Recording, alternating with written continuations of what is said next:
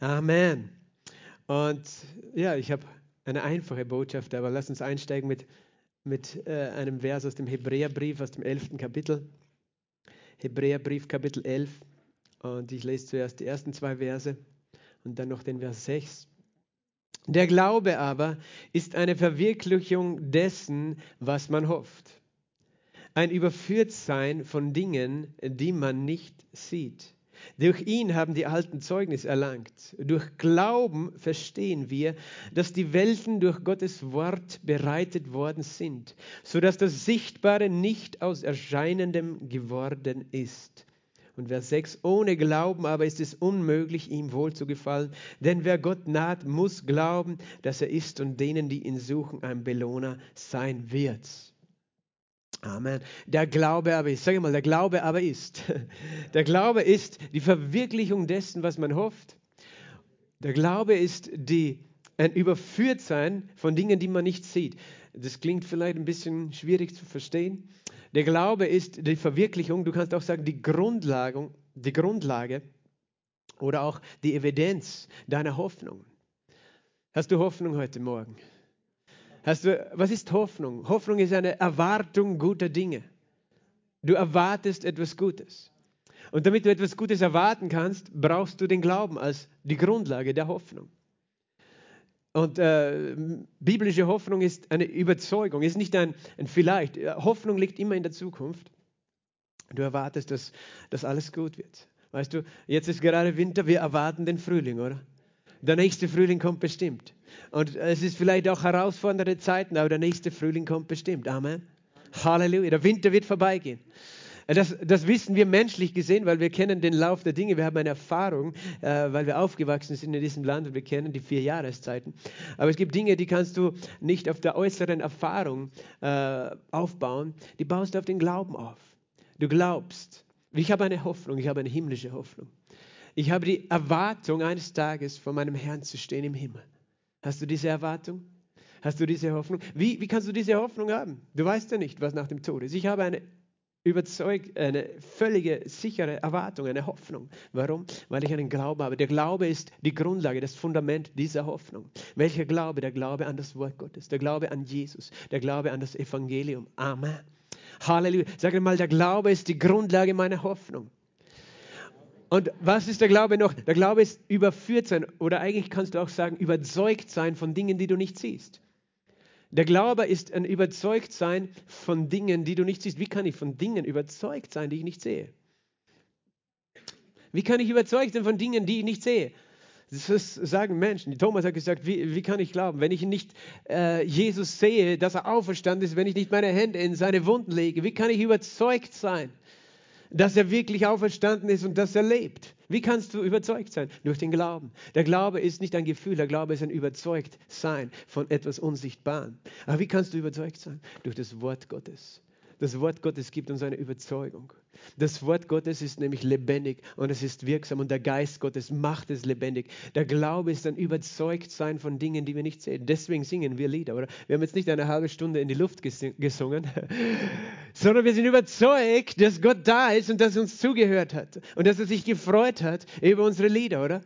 Wir sind überzeugt durch den Glauben, weil der Glaube ist gegründet im Wort Gottes nicht in meinen Gefühlen. Glaube heißt überzeugt sein von unsichtbaren Dingen.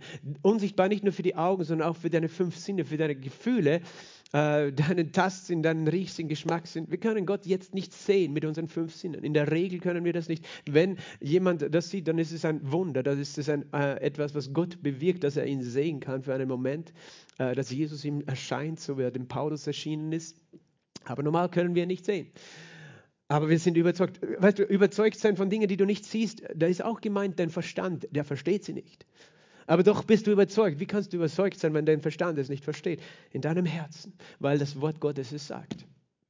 Glaube ist eine äh, Verwirklichung, die Grundlage von dem, was man hofft, ein Überzeugtsein von Dingen, die man nicht sieht. Ich sage mal, ich bin überzeugt von Dingen, die ich nicht sehen kann. Und deswegen bist du nicht verrückt. Du hast nicht irgendwelche Fantasien oder Wahnvorstellungen. Es gibt tatsächlich so etwas, weißt du? Da ist etwas dann in der Hirnchemie nicht funktioniert. Dann haben Menschen Wahnvorstellungen. Das ist einfach, weil etwas nicht funktioniert. Manche denken, das ist alles dämonisch. Nein, es ist einfach die Hirnchemie, äh, die nicht funktioniert. Es gibt auch dämonische Dinge, aber, aber, aber weißt du, wenn, dann kannst du etwas wahrnehmen, was gar nicht da ist. Eine Fata Morgana haben in der Wüste, eine Oase sehen, wo keine ist. Aber wir haben keine Wahnvorstellung, wenn wir glauben, dass Jesus da ist. Halleluja. Wir sind überzeugt von Dingen, weil das Wort Gottes steht. Durch Glauben, Vers 2 heißt, verstehen wir, dass die Welten bereitet sind durch das Wort Gottes. Wir verstehen es nur durch Glauben, wie die Welt erschaffen worden ist. Menschen können es bis heute nicht verstehen und erklären, versuchen es zu erklären. Sie haben eine Theorie, die sie, die sie sehr hoch gebaut haben, wie ein Kartenhaus, weißt du? Hast du schon mal ein Kartenhaus gebaut? Das ist ein sehr wackeliges Gebilde. Wenn da irgendwas zum Wackeln anfällt, stürzt es ein. Und es gibt eine Theorie, wie diese Welt entstanden ist, aber die ist nichts anderes als ein Kartenhaus weil da sind Fehler drin und irgendwann bricht es zusammen. Und Menschen werden erkennen, dass es nicht die Wahrheit ist. Die Wahrheit ist, durch Glauben verstehen wir, dass die Welten, die Welt, diese Welt, auf der wir leben, durch das Wort Gottes bereitet worden ist. Gott hat diese Welt geschaffen durch sein Wort. Er sprach und es geschah, er gebot und es stand da, sodass das Sichtbare nicht aus Erscheinendem geworden ist. Das klingt auch kompliziert, aber heißt nichts anderes als das, was du siehst, was du angreifen kannst, ist nicht aus etwas sichtbar, nicht Materie, es ist nicht aus Materie entstanden. Wo hat das alles angefangen? Big Bang, ne? wo hat der angefangen? Materie hat nicht aus Materie begonnen, sondern aus Geist von Gott. Gott sprach, Gott, Gottes Wort hat alles erschaffen. Gottes Wort hat alles erschaffen. Das, was sichtbar ist heute, kommt aus einer unsichtbaren Welt, aus dem Geist Gottes. Und deswegen ist es wichtig zu lernen, was diese unsichtbare Welt ist. Und das Wort Gottes offenbart uns diese unsichtbare Welt, sodass du sie mit deinem Herzen glauben und sehen kannst, bevor du sie mit deinen physischen Augen siehst. Durch Glauben verstehen wir, dass die Welt bereitet ist, dass alles, was im Sichtbaren geworden ist, durch das Wort Gottes geworden ist. Und dann heißt es in Vers 6, ohne Glauben ist es unmöglich, Gott zu gefallen. Glaube ist diese Wahrnehmung unsichtbarer Dinge, haben wir gesagt. Und wir können Gott nicht gefallen, außer durch Glauben. Manche Menschen versuchen alles Mögliche, um Gott zu beeindrucken und ihm zu gefallen und äh, zeigen ihm ihre guten Werke und ihre religiösen Handlungen und ihre Wohltätigkeit und wie toll sie sind, wie hilfsbereit sie sind und alles Mögliche machen sie für ihn. Aber das alles beeindruckt Gott nicht. Das Einzige, was ihn beeindruckt, ist, wenn wir glauben. Ohne Glauben ist es unmöglich, Gott wohl zu gefallen. Was, was bedeutet das? Der Glaube ist diese Entscheidung, etwas, was nicht sichtbar ist, was dein Verstand nicht verstehen kann, doch für wahr zu halten, nämlich das Wort Gottes, nämlich das Evangelium, nämlich die Wahrheit von Jesus. Die größte Freude. Ohne Glauben ist es unmöglich, Gott zu gefallen. Wer zu Gott kommt, wer zu Gott naht. Bist du heute da, um Gott nahe zu kommen? Wer zu Gott kommt, wer Gott nahe kommen will, der muss was, der muss nicht irgendwie versuchen, besser und vollkommener und sonst was zu sein oder irgendwas ähm, wissen oder so, sondern er muss glauben. Das ist interessant. Er muss glauben. Äh, Hebräer 11, 6, vielleicht können wir diesen Vers noch am Beamer lassen. Er muss glauben, dass was, dass Gott ist und dass ein Belohner ist für die, die ihn suchen. Das ist das, was Gott von dir heute möchte dass du ihm glaubst. Auch wenn du es nicht verstehen kannst, wenn du es nicht sehen kannst, dass du dich entscheidest, wenn du in deinem Herzen das wahrnimmst, dass das Wort Gottes spricht zu dir, dass du einfach sagst, ja, ich, nehm, ich, ich halte es für wahr, ich entscheide mich, es anzunehmen und du gefällst Gott. Es macht Gott eine Freude zu glauben. Weil du damit sagst, Gott, ich vertraue dir. Dein Wort ist wahr nicht, ich bin Gott in meinem Leben. Weil wir wollen ja für alles einen Beweis haben. Wir wollen selber die Chef sein. Aber ich unterordne mich und sage, nein, Gott, du bist der Chef. Ich will ihm wohlgefallen. Und wir nahen uns Gott und wir glauben, dass er ist. Wir glauben, dass es ihn gibt. Wir sind überzeugt von etwas, das wir nicht sehen. Oder von jemandem, den wir nicht sehen. Er muss glauben, dass er ist und denen, die ihn suchen, ein Belohner sein wird. Das ist interessant auch, was er da am Schluss sagt. Er sagt nämlich, ich möchte, dass du Folgendes glaubst wenn du zu mir kommst, dass du glaubst, dass es mich gibt, dass ich dich höre, dass ich dich sehe, aber auch, dass ich was tue, dass ich dich belohne. Es steht nicht, wer zu Gott kommt, muss Angst haben, dass Gott ihn bestraft. Steht nicht da. Wir haben einen Gott, der sich freut, wenn wir zu ihm kommen. Und er möchte, dass du eine gute Meinung über ihn hast. dass du glaubst, dass er dich heute belohnt, dass er dich segnet, weil du zu ihm kommst. Also, das war heute nur die Einleitung, dass es geht um den Glauben. Weil wenn wir heute in das Wort Gottes eintauchen, es liegt an uns, dass wir uns entscheiden, so zu denken, wie Gott denkt. Er ist überzeugt von Dingen, die, du, die er nicht sehen kann. Äh, diese Überzeugung ist die Grundlage seiner Hoffnung. Er hat auch eine Hoffnung für dich. Aber keine keine vielleicht Hoffnung, nein, hoffentlich, sondern er hat eine Gewissheit. Er weiß, dass du eines Tages in seiner Herrlichkeit sein wirst. Das ist seine Hoffnung. Er hat die Hoffnung, dass du ihn durch und durch erkennst. Und, und völlig frei bist von allen Depressionen, Problemen, Schmerzen, Krankheit. Das ist seine Hoffnung. Er ist überzeugt. Und seine Überzeugung ist in seinem Wort festgeschrieben.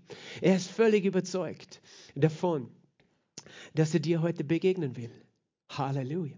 Und du darfst auch überzeugt sein davon.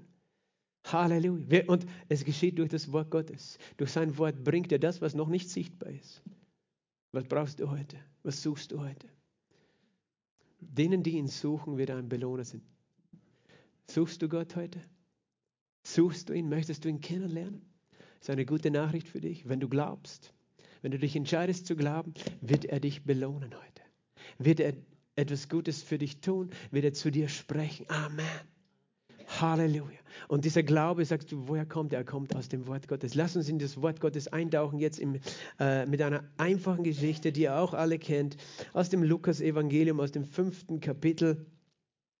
Lukas Kapitel 5 und dann steigen wir ein in das wunderbare Evangelium, Vers 17. Es geschah an einem der Tage, dass Jesus lehrte, und es saßen da Pharisäer und Gesetzeslehrer, die aus jedem Dorf von Galiläa und Judäa und aus Jerusalem gekommen waren. Und des Herrn Kraft war da, damit er heilte. Und siehe, Männer bringen auf einem Bett einen Menschen, der gelähmt war, und sie suchten ihn hineinzubringen und vor ihn zu legen. Und da sie nicht fanden, auf welchen Weg sie ihn hineinbringen sollten, stiegen sie auf, äh, wegen der Volksmengen, stiegen sie auf das Dach, ließen ihn durch die Ziegel hinab mit dem Bett in, der, in die Mitte vor Jesus. Und als er ihren Glauben sah, sprach er, Mensch, deine Sünden sind dir vergeben. Und die Schriftgelehrten und die Pharisäer fingen an zu überlegen und sagten, wer ist dieser, der solche Lästerungen redet? Wer kann Sünden vergeben außer Gott allein? Als aber Jesus ihre Überlegungen erkannte, antwortete er und sprach er zu ihnen, was überlegt ihr in eurem Herzen?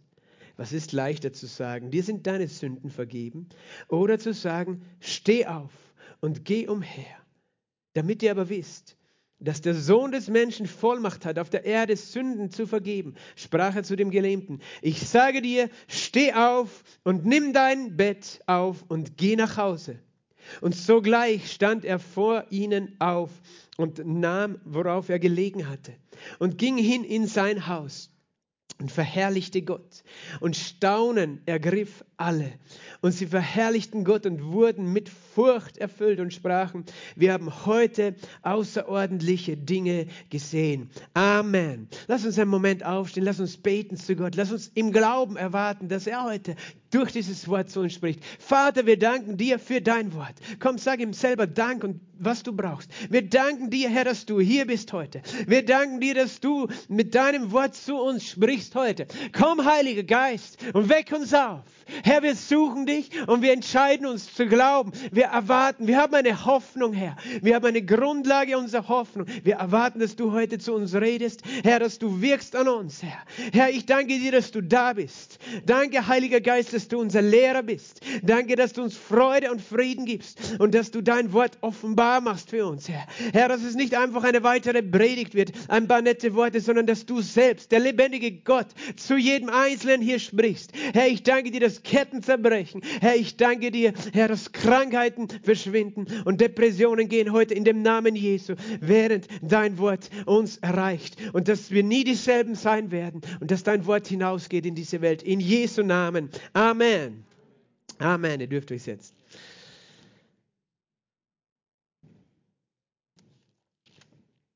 Es geschah an einem der Tage, dass Jesus lehrte. Eine sehr bekannte Geschichte. Eine Geschichte, die man in der Regel in Österreich schon, wenn man Religionsunterricht besucht hat, in der Volksschule gehört hat, schon sehr lange irgendwo kennt. Und doch sind diese Geschichten, manchmal sie, scheinen sie uns vertraut und doch äh, tun wir uns so schwer, das in unser Leben hineinzubringen, oder?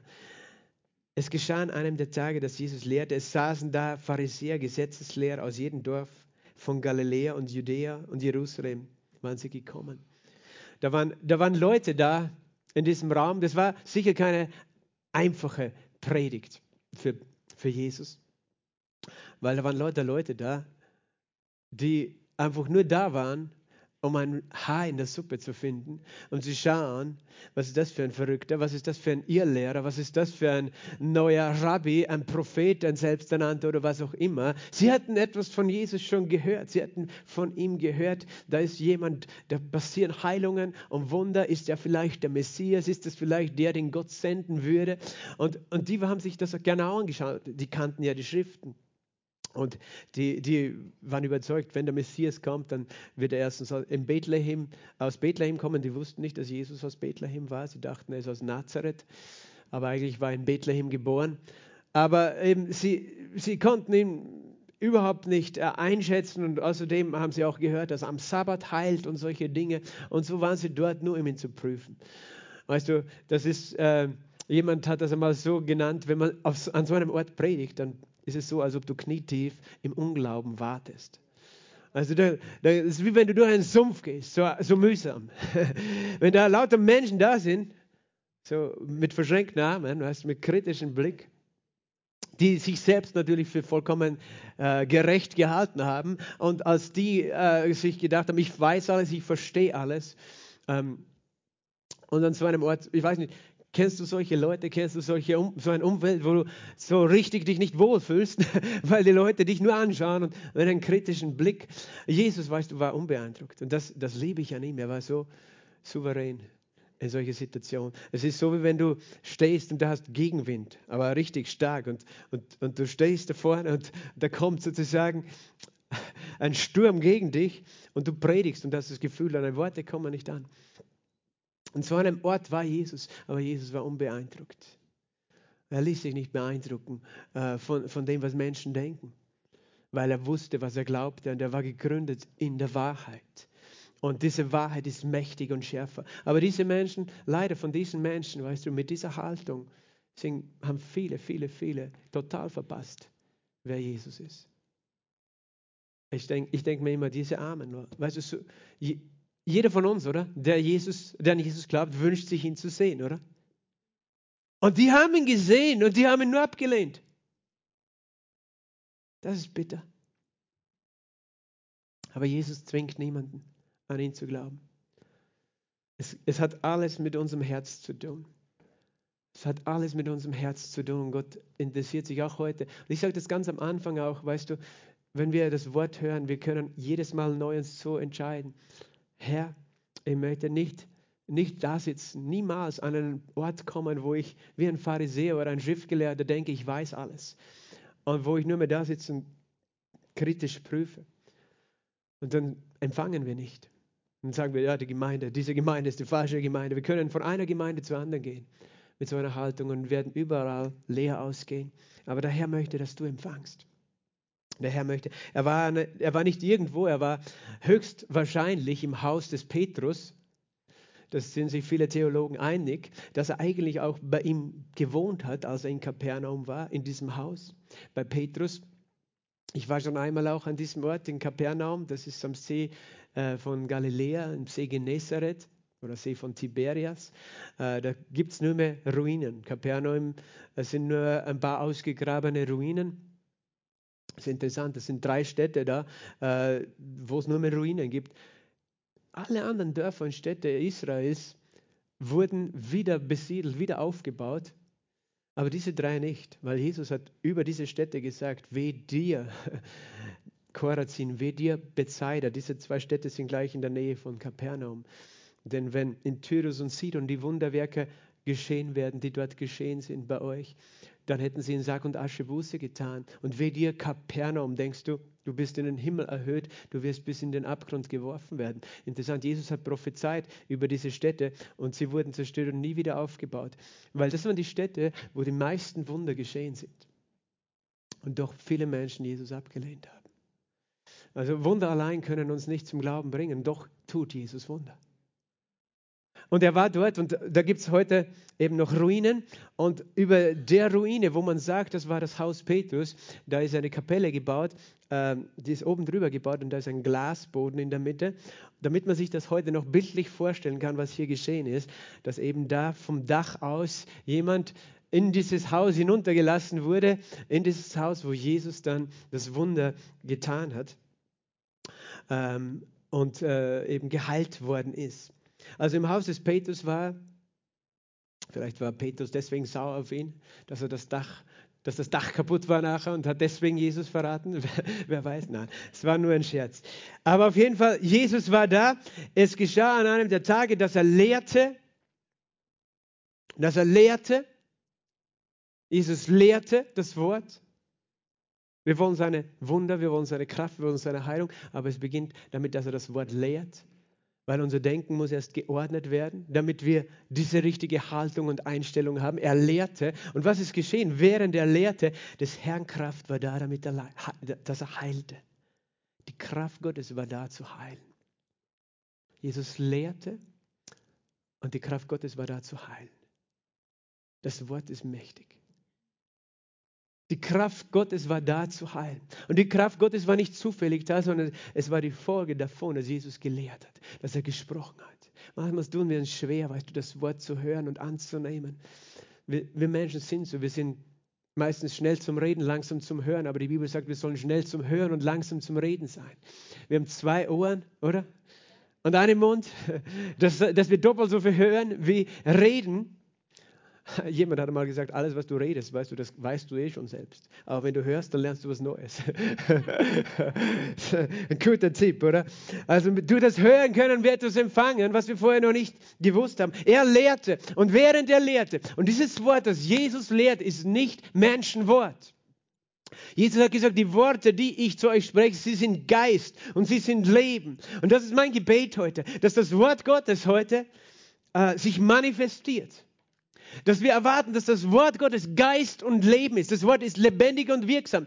Das Wort Gottes ist wie ein Same und ein Same bringt nach seiner Art hervor. Das Wort zum Beispiel, eine Tomate, ein Tomatensamen, was bringt er hervor? Eine Tomate. Und ein Gurkensame bringt eine Gurke hervor. Das weiß ich, das habe ich schon mal ausprobiert in meinem Garten. Okay, das heißt, was auch immer das Thema der Lehre ist, das wird die Frucht der Lehre sein. Wenn ich heute lehre über die neue Geburt, wird Glaube da sein dafür, dass du von neuem geboren wirst. Wenn ich lehre heute darüber, dass Gott möchte, dass du mit dem Heiligen Geist erfüllt bist und getauft wirst, dann wird am Ende der Glaube dafür da sein, dass du mit dem Heiligen Geist und erfüllt getauft bist. Wenn ich darüber lehre, dass du ein heiliges Leben führen kannst für Jesus, hast du am Ende Glauben, ein heiliges Leben zu führen. Manchmal verpassen wir, wie wichtig die Lehre ist, das Wort Gottes. Wir, wir wollen, dass Menschen das und das tun oder so und so etwas erleben mit Gott, aber das geschieht nicht, indem wir sie dazu überreden. Es geschieht durch das Wort Gottes. Das Wort Gottes ist der Same, der die Frucht hervorbringt. Also wenn Jesus, wenn es heißt, die Kraft Gottes war da zu heilen, können wir davon ausgehen oder können wir es annehmen, dass Jesus über Heilung geredet hat dass Jesus auch ein Lehrer der Heilung war, dass er ein Heilungsprediger war. Er hat über Heilung geredet. Aber wir müssen es nicht, es muss nicht unbedingt so sein, aber es ist anzunehmen, dass die Heilungskraft deswegen da war. Allgemein können wir sagen, das ganze Wort Gottes bringt Heilung. Und ich rede heute über Heilung. Hast du schon gemerkt, das ist eine Heilungsgeschichte. Ich rede heute über Heilung und ich mache das ganz bewusst, weil zuerst einmal, Gott hat es mir einfach ins Herz gegeben, darüber zu reden. Das äh, war schon klar vor einer längeren Zeit, war das klar, dass ich heute über Heilung reden soll. Aber ich habe nicht gewusst, dass auch heute so viele schon äh, in unserer Gemeinde angegriffen sind mit Krankheit. Aber wie auch immer, weißt du, wenn, wenn, wenn, wenn da eine Welle gegen uns kommt, wir, wir weisen die Welle ab. Amen. Und das Wort ist mächtig. Das Wort ist mächtig, aber das ganze Wort Gottes bringt Heilung. Jesus hat, gesagt im Psalm, also Gott sagt das im Psalm 107, Vers 19 und 20, er sandte sein Wort und heilte sie. Das Wort Gottes heilt dich. Sage mal zu deinem Nachbarn, das Wort Gottes bringt Heilung. Das Wort Gottes heilt dich. In Sprüche, im Buch der Sprüche Kapitel 4, Buch der Sprüche Kapitel 4, Vers 20 heißt es folgendermaßen, mein Sohn, auf meine Worte achte, meinen Reden neige dein Ohr zu. Lasse nicht aus deinen Augen weichen, bewahre meine Worte im Inneren deines Herzens. Was ist das Ergebnis davon? Denn Leben sind sie für die, die sie finden, die Worte, und Heilung für das ganze Fleisch. Und das Wort, das hier für Heilung steht, äh, Marpe, bedeutet Medizin. Das Wort ist Medizin für mein ganzes Fleisch. Das ganze Wort Gottes bringt Heilung. Das ganze Wort Gottes ist heilsam, weil Gott generell, sein Wort ist voll Leben, voll Liebe, voller Kraft, voller Heilung. Amen. Sein ganzes Wort. Menschen haben oft Herausforderungen mit Gesundheit und mit Schmerzen und sagen, ah, okay, Gott, Gott hilft dir doch nicht, Gott heilt dir doch nicht. Weißt du, das Wort ist die Medizin, die du jeden Tag nehmen kannst. Wenn du krank bist, dann nimmst du ja auch eine Medizin, oder? Ein, zwei, drei Tage, dreimal am Tag, fünf, fünf Tage. Und du sagst nicht, du nimmst es einmal und dann, wenn es nicht wirkt, dann nimmst du es nie wieder. Und Menschen denken, ja, Gott muss immer sofort ein Wunder tun. Nein, manchmal kommt es zuerst durch das Hören des Wortes, dass wir eine Medizin aufnehmen. Durch Glauben verstehen wir, dass die Welten bereitet sind durch Gottes Wort, sodass das Sichtbare nicht aus Erscheinenden geworden ist. Also das, was du siehst, wird nicht aus etwas, das schon vorher da war. Was willst du sehen? Willst du Heilung sehen? Willst du Gesundheit sehen? Willst du äh, gesund werden? Also was ist die Basis dafür? Das Wort Gottes. Das Wort Gottes bereitet deine Heilung, deine Gesundheit und die deiner Familie vor. Das Wort Gottes. Jesus wusste das. Er lehrte, er predigte und er heilte. In dieser Reihenfolge. Er lehrte, predigte, heilte. Lehren heißt erklären, das Wort, dass, dass dein Denken sich verändert, dass wir anders denken. Er predigte, er verkündete und er heilte. Er lehrte, predigte und heilte. Und Jesus hat hier scheinbar schon länger geredet. Vielleicht hat er auch Zeugnisse erzählt. Aber dann heißt es, die Kraft des Herrn war da zu heilen. Halleluja. Halleluja. Ich glaube, dass die Kraft des Herrn schon jetzt da ist zu heilen. Aber ich glaube, sie wird noch zunehmen, während wir das Wort hören. Und du kannst die ganze Zeit schon, während wir das Wort hören, diese Heilungskraft für dich in Anspruch nehmen und sagen, ich empfange es. Auch im Livestream, ich empfange es. Ich empfange seine Kraft. Ich empfange seine Heilung. Auf jeden Fall, äh, da kommen eben diese berühmten Männer. Man nimmt an, dass es vier waren, weil sie ihn auf einer Paare auf einem Bett getragen haben. Also da brauchst du auf zwei, jedem Ende zwei Leute. Vier, die vier Freunde, die kamen da mit einem Mann und einem Menschen, der gelähmt war und suchten ihn hineinzubringen und vor ihn zu legen. Aber sie konnten nicht hinein. Und das, was wir bei diesen Menschen sehen, ist, zuerst einmal, es sind gute Freunde. Hast du auch gute Freunde in deinem Leben? Gute Freunde tun was? Sie bringen dich zu Jesus, oder? Das tun gute Freunde. Gute Freunde bringen dich zu Jesus und ziehen dich nicht weg. Es gibt Menschen, mit denen du dich umgibst, die ziehen dich weg von Jesus. Du solltest dir die Frage stellen, sind das wirklich Freunde für mich? Weil Jesus ist der, der du, den du brauchst und der dir helfen kann. Aber es gibt auch gute Freunde, die bringen dich zu Jesus. Gute Freunde. Und nicht nur das haben sie getan, diese Gruppe, die war ausgezeichnet dadurch, dass sie glaubten, oder? Sie glaubten. Und wir wissen nicht, wer, wer als erstes den Glauben hatte von diesen fünf Leuten. Sagen wir, es waren fünf. Einer, der auf dem Bett lag, gelähmt, und vier weitere, die ihn getragen haben. Und entweder war es so, dass der Gelähmte zuerst irgendwo gehört hat, dass jemand geheilt worden war von Jesus und der gesagt hat, ich will unbedingt dorthin zu Jesus. Und vielleicht hat er zuerst den Glauben gehabt und seine Freunde, weißt du, die hätten jetzt als schlechte Freunde sagen können, vergiss es. Vergiss es. Schau dich an, wir kennen dich, du liegst seit 20 Jahren so. Du bist gelähmt.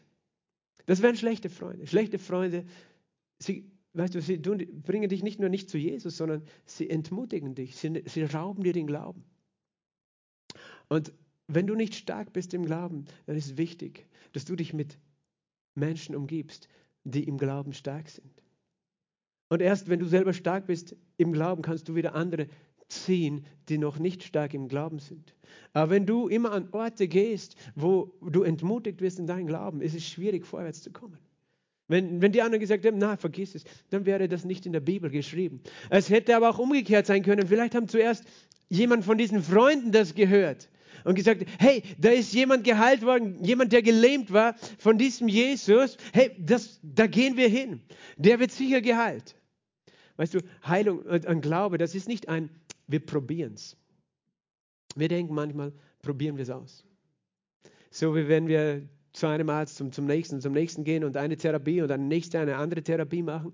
Und wir probieren das und das und das aus. Vielleicht hilft dir das, vielleicht hilft dir das. Das ist nicht Glaube. Und wir, wir, wir müssen das hinter uns lassen, wenn wir zu Jesus kommen. Dieses probieren wir Jesus aus. Sondern wir, Gott möchte uns an einen Punkt führen, wo wir überzeugt sind. Diese Menschen waren überzeugt. Sie haben gesagt, wir gehen dahin. Wir gehen dahin. Darum rede ich drüber. Wir gehen dahin. Und Vielleicht war der Gelähmte selber noch gar nicht so stark, aber gute Freunde ermutigten dich im Glauben. Wir brauchen das. Du brauchst Menschen um dich. Du brauchst Menschen, die dich ermutigen im Glauben.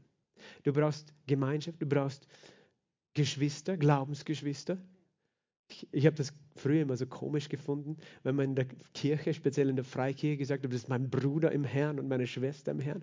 Aber tut mir leid, wie sollen wir es sonst sagen? Wir sind Brüder und Schwestern durch das Blut Jesus. Wir haben einen himmlischen Vater. Und es ist gut, wenn du Brüder und Schwestern hast. Niemand von uns Kindern Gottes ist bestimmt, sein Glaubensleben alleine zu leben. Du brauchst Menschen um dich. Spätestens, wenn du auf dem Bett liegst. Dann brauchst du Menschen, die dich tragen im Glauben. Weißt du, darum haben wir auch Kleingruppen, Hauskreise genannt, dass wir einander haben, dass wir einander tragen. Und ich ermutige jeden, teilzunehmen an Gemeinschaft. Nicht nur am Sonntag hier, sondern auch der Gemeinschaft im Kleinen mit Menschen, die glauben, wo du jemanden findest, der dich aufbaut, der dich ermutigt, der dich stärkt. Der sagt, ich glaube mit dir. Wir glauben gemeinsam. Und wenn du nicht selber gehen kannst im Glauben, dann tragen wir dich dorthin. Halleluja. Wir tragen dich an den Ort des Glaubens. Wir tragen dich zu Jesus. Halleluja. Und wenn, weißt du, du kannst selber so ein Freund sein für andere. Wenn du selber gerade nicht im Bett liegst, sei so ein Freund für andere. Auf jeden Fall, sie fanden keinen Weg, Jesus, äh, sie fanden keinen Ge Weg zu Jesus oder den Gelähmten dorthin zu bringen. Sie fanden nicht. Und da kommt eben der Glaube ins Spiel. Glaube ist ein Überzeugtsein von Dingen, die, die man nicht sieht. Sie waren überzeugt. Sie waren überzeugt, wenn nur Jesus diesen Mann sieht und zu ihm spricht, wird er geheilt. Sie waren überzeugt. Und diese Überzeugung erkennst du an Folgendem. Sie sind nicht umgedreht, als es schwierig geworden ist. Sie haben nicht gesagt, okay, nicht unser Tag, wahrscheinlich ist der Herr nicht auf unserer Seite, wahrscheinlich will Gott es nicht, wir haben Gegenwind, wir haben Widerstand, da sind so viele Leute, die schimpfen uns noch, wenn wir da durchdrängen. Na, lass uns heimgehen, vergiss es. Das ist, wie wir Menschen alle ticken und wie wir denken menschlich gesehen. Weißt du, ganz ehrlich, manchmal werfen wir schnell die Hoffnung weg, die auf dem Glauben basiert. Aber sie hatten eine Hoffnung basierend auf ihrem Glauben, eine Erwartung, diesen Menschen geheilt zu sehen. Und dieser Glaube findet immer einen Weg. Sage mal, Glaube findet immer einen Weg. Glaube findet immer einen Weg. Mein Verstand sagt, nein, findet keinen Weg. Es gibt keinen Weg. Aber Gott sagt, Glaube findet immer einen Weg. Der Glaube findet immer einen Weg. Halleluja. Oh, Halleluja. Ich predige zu mir selbst heute. Halleluja. Danke, Jesus. Der Glaube findet immer einen Weg. Und sie haben diesen Weg gefunden. Sie sind, ich denke, es war vom Heiligen Geist, aufs Dach rauf, raufgeklettert aufs Dach mit diesem Gelähmten. Da mussten sie schon Stricke dabei haben, vielleicht ihn raufzuziehen. Und dann oben haben sie das Dach ein bisschen äh, abgedeckt. Sie ließen ihn durch die Ziegel mit dem Bett hinab in die Mitte vor Jesus. Und ich stelle mir das auch lustig vor. Ich habe vor kurzem gesehen, auch ich schaue das jetzt mit meiner Frau an, eine Serie, die heißt The Chosen und ich mache jetzt Werbeeinschaltung. The Chosen. Wer, wer kennt The Chosen? Ja, ein paar kennen The Chosen. Also viele kennen es noch nicht. The Chosen, das ist eine wunderbare christliche Serie. Ich glaube, man kann sie sogar auf Netflix sehen, aber auch auf YouTube. Und sie haben eine eigene App, The Chosen. Weißt du, da war ein Jugendpastor, der hat ein Weihnachtsvideo gemacht.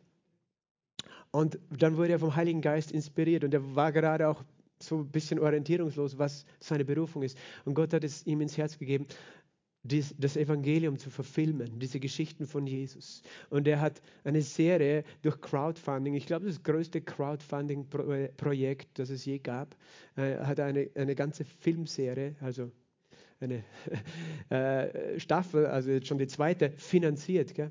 Und, und mit Profi-Equipment und allem drum und dran. Und das haben sie kostenlos zur Verfügung im Internet. Kannst du dir anschauen. The Chosen, die Auserwählten. Und es gibt es in allen möglichen Sprachen. Also du kannst es in allen möglichen Sprachen sehen. The Chosen. Schau dir das an und dein Herz wird aufleben. Es ist natürlich ausgeschmückt. Aber auf jeden Fall, die haben auch diese Szene mit dieser Geschichte. Und weißt du, da sind ein paar Leute vor dem Haus. Ich glaube, da waren viel, viel mehr Leute. Da waren die Pharisäer und Schriftgelehrten aus ganz Judäa, Galiläa und Jerusalem. Das war voll, voll, voll mit Menschen. Und warum sage ich das? Weil es waren so viele Menschen, aber nur einer wurde geheilt. So viele Menschen, die hörten, aber nicht jeder reagierte mit Glauben. Wir können mit Glauben reagieren. Wir hören, wir empfangen, wir reagieren. Und diese, diese einfachen Leute, die haben einfach nicht lange überlegt. Sie haben in ihrem Glauben einen Weg gesucht und einen Weg gefunden. Und es das heißt, als Jesus ihren Glauben sah. Glaube ist sichtbar. Glaube ist etwas Inneres, eine innere Überzeugung, aber sie kann sichtbar werden. Sie kann hörbar werden durch das, was du sprichst und sichtbar werden durch das, was du tust. Sie haben anders gehandelt als alle anderen. Und in ihrem Glauben haben sie sich nicht beirren lassen. Und als Jesus ihren Glauben sah, Jetzt kommt's. Da, da kommt jemand auf der, das, stell dir das vor, da kommt jemand runter, auf einem Bett geschwebt und liegt plötzlich vor Jesus, ein Gelähmter. Ich nehme mal an, Jesus war nicht dumm. Nein, er war sehr klug. Und ich denke mal, Jesus sah, dass dieser Mann krank war, zumindest so, dass er eben auf dem Bett war und eben, ich nehme mal an, der dachte sich, der, kon, der kann nicht gehen. Weil sonst würde er nicht da auf einem Bett auf den Seil runtergelassen werden. Das heißt, Jesus wusste genau, was er braucht, oder? Er wusste, was er braucht. Und was braucht er? Heilung in seinen Füßen. Er war gelähmt von seiner, vielleicht von seiner Jugend, das steht nicht genau da. Er war einfach gelähmt, er konnte nicht gehen. Als Jesus ihren Glauben sah, sprach er, Mensch, deine Sünden sind dir vergeben. Und eigentlich ist das nicht das, was wir erwarten. Ich meine, wir kennen die Geschichte, darum erwarten wir es. Aber äh, wir hätten erwartet, dass Jesus ihn heilt. Aber er sagt, deine Sünden sind dir vergeben. Deine Sünden sind dir vergeben. Und ich möchte heute noch ein bisschen darüber reden, über diese wunderbare Wahrheit, wie Vergebung und Heilung zusammenwirkt. Heilung und Vergebung zusammengehört. Deine Sünden sind dir vergeben. Ja, aber Jesus, siehst du nicht, er braucht Heilung. Jesus sagt, deine Sünden sind dir vergeben. Deine Sünden sind dir vergeben. Ich denke mal, vielleicht geht es manchen von uns so, uns würde das vielleicht unangenehm sein. Vor allen Menschen, das ist eine ganze Menschenmenge und dann redet Jesus von deinen Sünden. Möchtest du das? Wäre das unangenehm für dich? Ich glaube schon. Weißt du, für manche von uns ist es sogar schon überhaupt unangenehm, um ein Heilungsgebet zu kommen. Weil es Dinge gibt, wo, wir, wo man nicht drüber redet. Die man, das, das will man nicht, dass es die ganze Öffentlichkeit mitbekommt. Man bei einem Gelähmten kann es eh schwer verbergen, dass er gelähmt ist. Aber verstehst du das? Dieser Mann, dem war völlig egal, im Mittelpunkt zu sein. Und manchmal ist genau das, was uns zurückhält, so nahe zu Jesus zu kommen, ist unsere Scham und es sind Tabus. Weißt du, über Krankheit redet man nicht. Oh, der hat irgendeine Krankheit. Na, da redet man nicht drüber. Da redet man nicht drüber. Und Jesus sagt sogar noch, deine Sünden sind vergeben. Aha, welche Sünde hat er denn getan? Verstehst du? Aber Jesus wusste, es ist notwendig. Denn es gibt einen Zusammenhang zwischen Sünde und Krankheit. Und ich möchte euch das ein bisschen noch zeigen. Im 1. Petrusbrief, Kapitel 2, Vers 24. Viele von euch kennen das. Aber ich lese es trotzdem. 1. Petrus 2, 24. Jesus, der unsere Sünden an seinem Leib selbst an das Holz hinaufgetragen hat, damit wir für die Sünden abgestorben, für die Gerechtigkeit leben. Das ist Gottes Ziel. dass wir tot sind für die Sünde, für die Gerechtigkeit leben, durch dessen Striemen, durch dessen Wunden ihr geheilt worden seid. Hast du das auch gelesen? Er ist für deine Sünden gestorben und durch seine Wunden, durch seine Striemen, die er an seinem Rücken bekommen hat, seid ihr geheilt worden. Nicht werdet ihr geheilt werden, seid ihr geheilt worden. Petrus gibt uns einen ganz klaren Zusammenhang zwischen dem, was Jesus gelitten hat am Kreuz, zwischen dem, was er für unsere Sünden getan hat und dem, was er für unsere Krankheiten getan hat. Er sagt, er hat für unsere Sünden gelitten, er hat unsere Sünden getragen, aber auch durch seine Striemen sind wir geheilt. Und er zitiert aus Jesaja, aus Jesaja, dem Propheten, Jesaja 53, 4 und 5, wo es heißt, unsere Krankheiten, er hat sie getragen, unsere Schmerzen auf sich geladen. Er war durchbohrt wegen meinen Vergehen und Sünden, zerschlagen wegen meinen äh, Vergehungen. Die Strafe lag auf ihm, damit ich Frieden habe. Und durch seine Wunden bin ich geheilt. Es gibt Heilung im Erlösungswerk von Jesus. Es gibt Heilung im Erlösungswerk. Jesus, äh, viele Menschen wissen das, dass Jesus die Sünden der Menschen getragen hat. Viele Christen. Aber nicht alle wissen und sind überzeugt, dass er auch alle Krankheiten weggenommen hat. Und weißt du, ich habe einmal mit jemand darüber gesprochen, der hat mir das so erklärt. Ja, es klingt ja schön in Jesaja 53, aber weißt du, das sind die, die seelischen, geistlichen Schmerzen und Leiden der Sünde gemeint, die Jesus getragen hat dort am Kreuz. Unsere Schmerzen hat er getragen, unsere Krankheiten, na, unsere Leiden hat auf sich genommen. Das sind die seelischen Schmerzen der Sünde, weil Sünde böse ist und Sünde macht depressiv und das hat alles Jesus getragen. Aber du kannst nicht sagen, dass wir geheilt worden sind von körperlichen Krankheiten durch seine Wunden. Das Argument war nämlich folgendes, wenn, wenn Jesus das getragen hat, ja, warum ist dann irgendjemand krank, der an Jesus glaubt? Das ist eine, klingt gut, oder? Klingt plausibel, die Logik. Weil da müsste es ja so sein, ich glaube an Jesus, ich empfange Vergebung und bin im selben Augenblick geheilt.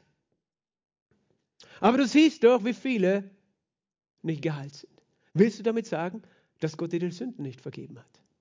Das ist dann der Umkehrschluss.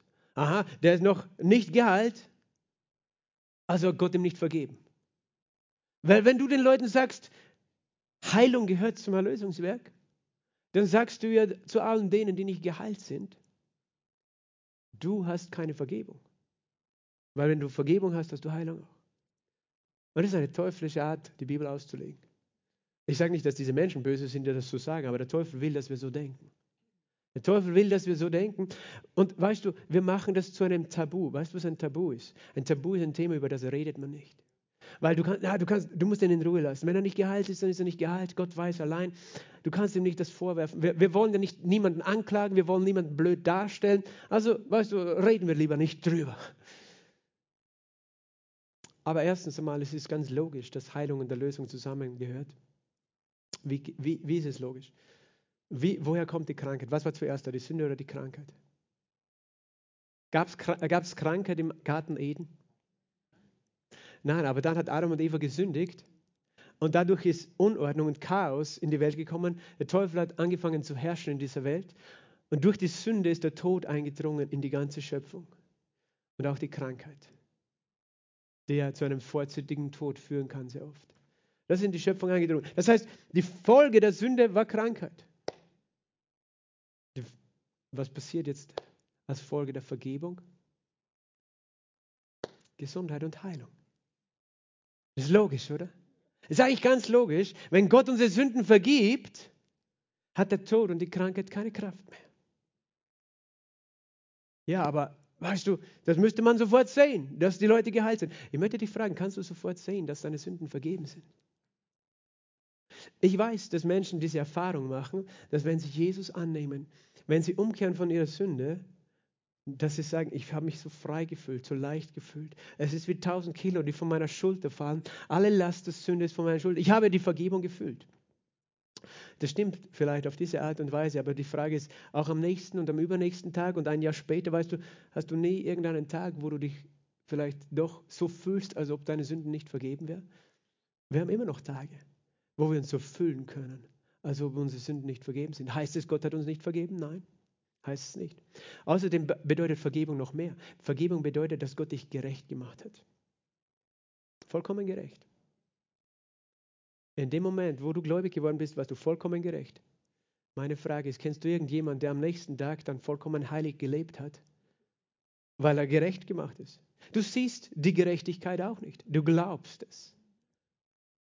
Du glaubst es und durch einen Prozess der Zeit verändert sich dieser Mensch in seinem Denken, in seinem Handeln und fängt an, anders zu reden, liebevoll zu denken und zu sprechen und, und zu handeln. Die Gerechtigkeit verändert ihn von innen nach außen, aber es dauert eine Zeit. Aber nur weil du nicht am nächsten Tag siehst, dass er gerecht ist, sagst du nicht, er ist gerecht. Äh, er ist nicht gerecht oder er ist nicht vergeben. Weißt du, mit Heilung ist es nicht anders. Wir haben die Heilung in dem Moment, wo wir Jesus im Glauben annehmen. Sie gehört uns. Aber es liegt an uns, sie im Glauben zu ergreifen. Und Jesus wusste bei diesem Mann, er wusste, er musste das hören. Deine Sünden sind dir vergeben. Und es liegt nicht daran, dass Jesus ihm nicht vergeben hatte. Ich meine, Gott reagiert auf Glauben, haben wir schon gehört. Gott, du gefällst Gott durch Glauben. Menschen haben Jesus und Gott gefallen, noch bevor Jesus am Kreuz gestorben war.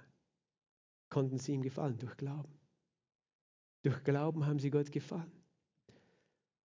Und Jesus wusste, weißt du, manchmal denken Leute, ja, der ist krank, weil der hat das und das Schlechte, Böses getan und das ist jetzt die Strafe.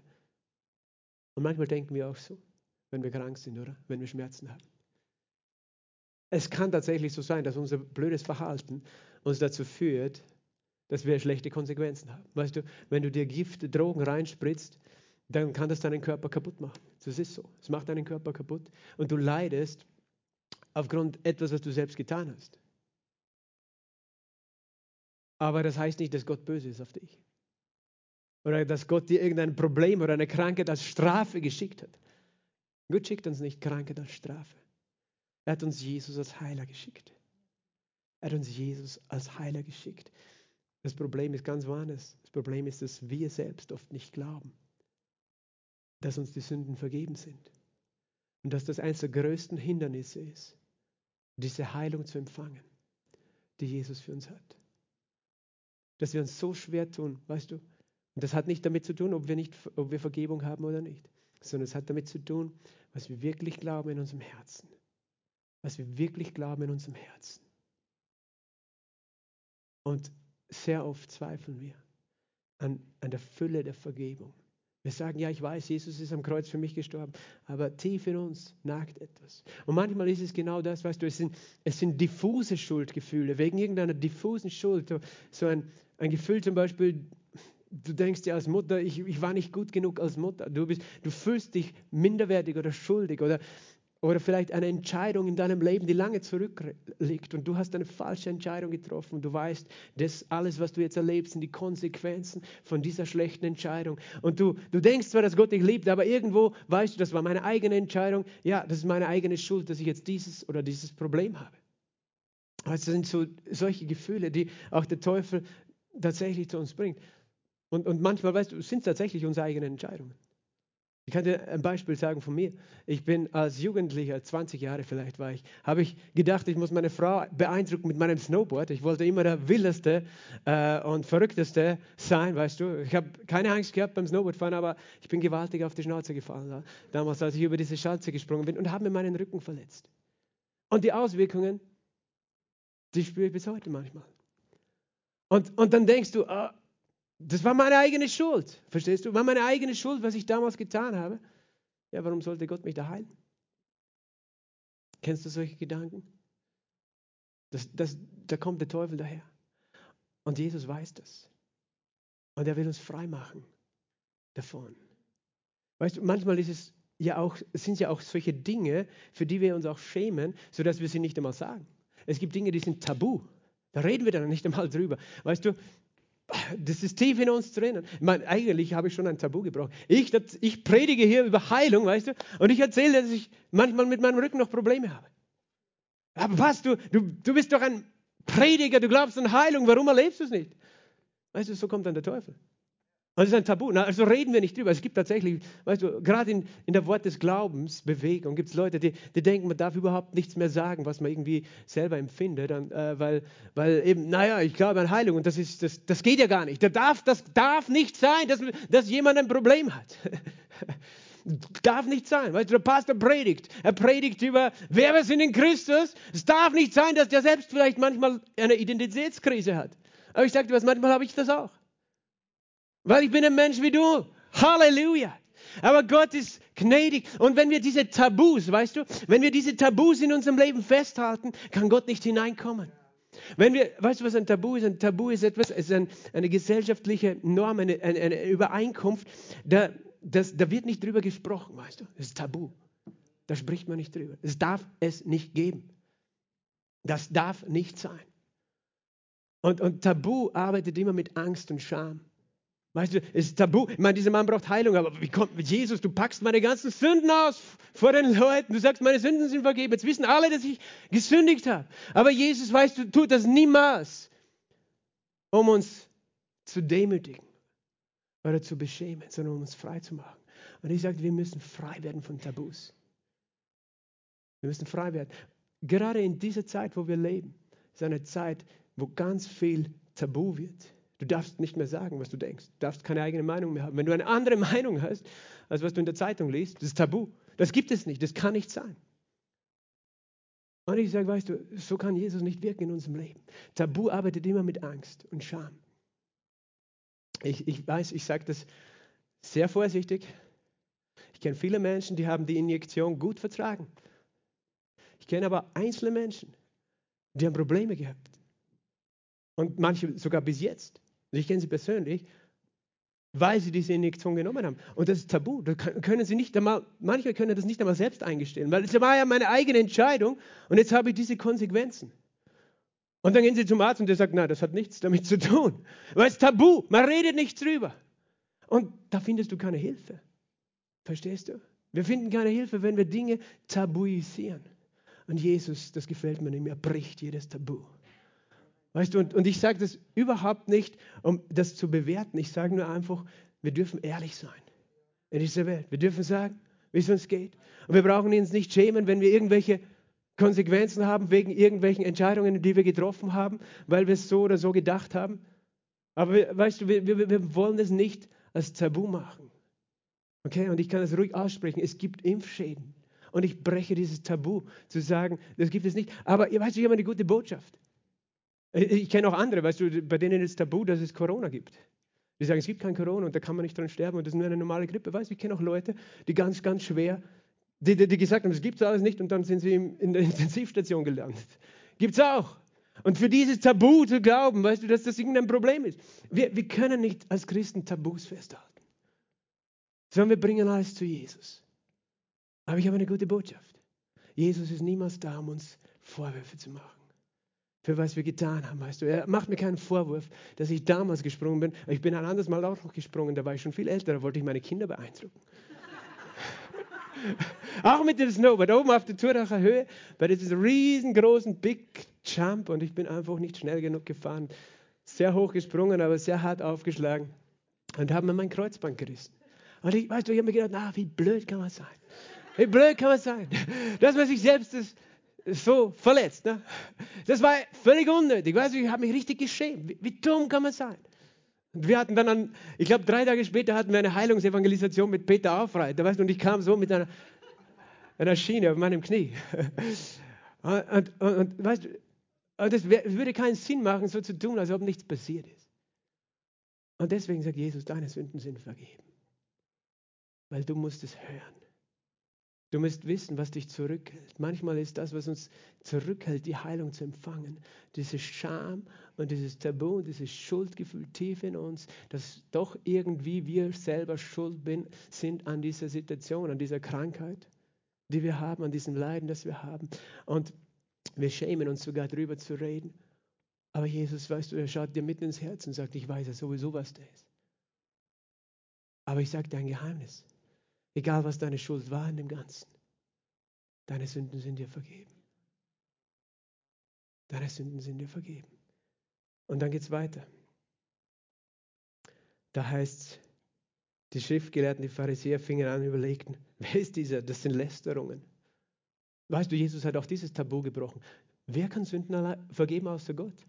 Jesus sagt, deine Sünden sind dir vergeben. Herr, wie kann man das sagen? Das ist verboten. Jesus hat es einfach gesagt. Und er durchschaute sie und er wusste genau, was sie denken. Er, er konnte es sowieso sagen. Und nur er konnte es sagen. Weil es gibt niemand anders, der diese Sünden tragen würde. Er hat das nicht nur, weißt du, es war, das kann man ja leicht sagen, deine Sünden sind dir vergeben. Jesus hat gewusst, wenn ich das jetzt sage, bedeutet es, ich muss sie tragen. Weil sie können nur vergeben sein, wenn jemand anders sie bezahlt. Und Jesus hat das nicht so gesagt, ja, ich vergebe sie dir, irgendwer soll bezahlen dafür. Er hat gewusst, ich werde selber bezahlen. Er hat das schon gesagt, noch bevor er überhaupt bezahlt hat, hat er gesagt, okay, gib mir deine Schuld, ich nehme das und ich kann dir sagen, ich vergebe dir, weil ich werde dafür bezahlen.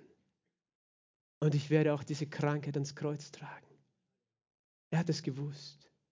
Und dann, weißt du, er, erkannte, was die Pharisäer, die Schriftgelehrten überlegt, die, die ihm so Gegenwind machen und sagte, was ist leichter zu sagen? Deine Sünden sind dir vergeben oder steh auf, nimm dein Bett und geh umher. Ganz ehrlich, sagen ist ganz leicht, oder? Wir könnten beides ganz leicht sagen. Deine Sünden sind vergeben, steh auf. Nur der Unterschied ist, die Vergebung der Sünden, sie bleibt ja unsichtbar. Du siehst sie nicht mit deinen Augen. Aber die Heilung, wenn Jesus das sagt, das muss ja sofort passieren. Und die Pharisäer, die haben ja nicht geglaubt, dass wirklich, also die Sünden sind sicher nicht vergeben, nur weil der sagt, die Sünden sind vergeben. Die haben ja nicht geglaubt, dass sie wirklich vergeben waren. Sie waren vergeben in dem Moment, wo Jesus gesprochen hat.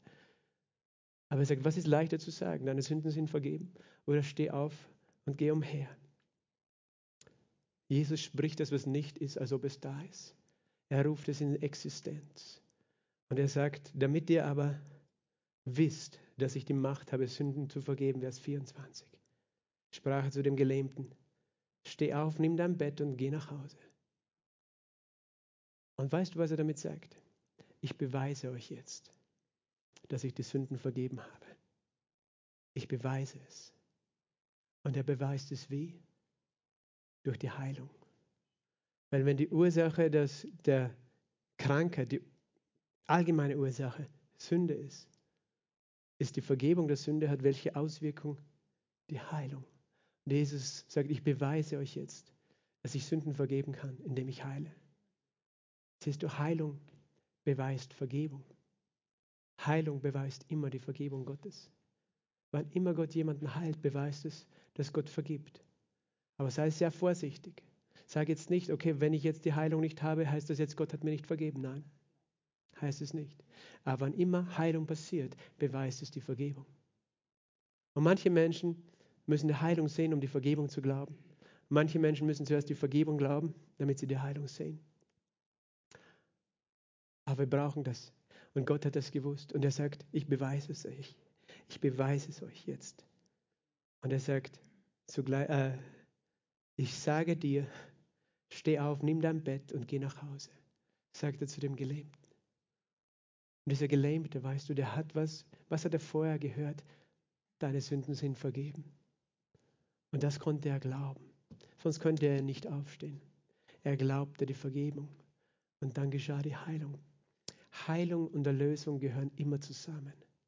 Und Jesaja 53 redet nicht von seelischen Leiden, das redet von körperlichen Krankheiten, die Jesus ans Kreuz getragen hat, buchstäblich.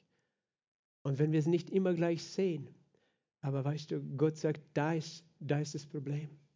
In euren Herzen. Weil ihr sagt sehr schnell, ja, ich glaube, ich, ich verstehe.